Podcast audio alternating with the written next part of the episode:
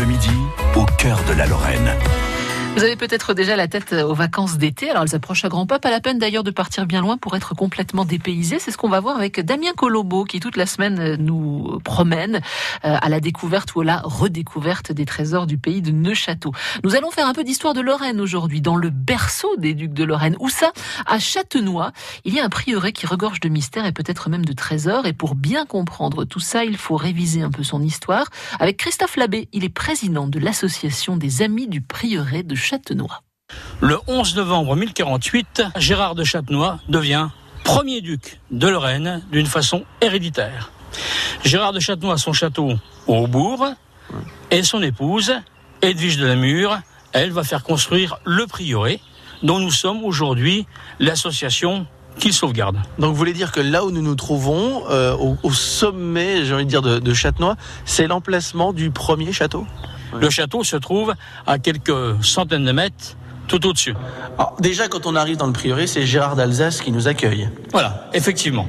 Donc Gérard d'Alsace, plus connu chez nous comme Gérard de Châtenois. C'est quelqu'un qui est ambitieux, qui est prétentieux. Il veut absolument faire de la Lorraine un État. Donc pendant 20 ans, Gérard de Châtenois va lutter contre tous les petits bourgeois du secteur pour imposer l'idée de la Lorraine. Et il va construire une nouvelle ville, petite au départ, et cette ville, c'est Nancy. Donc je dis toujours avec malice que Châtenois, c'est la grande sœur de Nancy. Alors disons que ce bâtiment, ça a été construit par Edwige de Namur. Vous avez la partie dans laquelle nous sommes, l'entrée, la galerie, mais ce qui va nous intéresser, nous tous, c'est en bas, c'est les caves. Allez, on y va, je vous suis. Donc comme vous le voyez, les caves, elles sont d'origine, ouais. elles n'ont jamais été refaites. On est aux fondations du duché de Lorraine ici. On peut peut-être même dire que le premier duc de Lorraine héréditaire, Gérard de Châtenois, est peut-être descendu dans ces caves. Il y a des portes qui sont murées.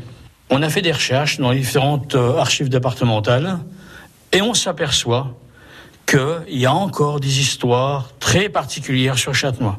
Par exemple, on part de Gérard de Châtenois pour finir au Habsbourg-Lorraine.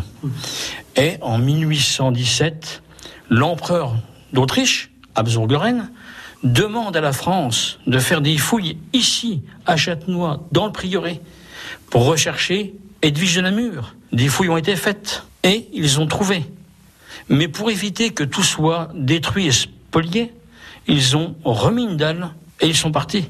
Edwige de Namur est ici, quelque part, dans ces murs.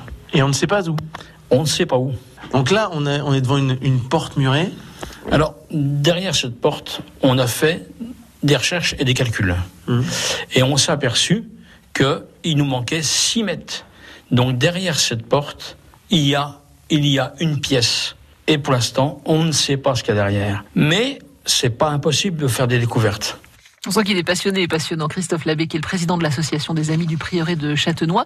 Si vous voulez visiter ce prieuré, c'est possible. En juillet et en août, tous les samedis matins, de 10h à 12h. Ça coûte 2 euros. Il faut réserver à l'Office du tourisme de l'Ouest Vosgien.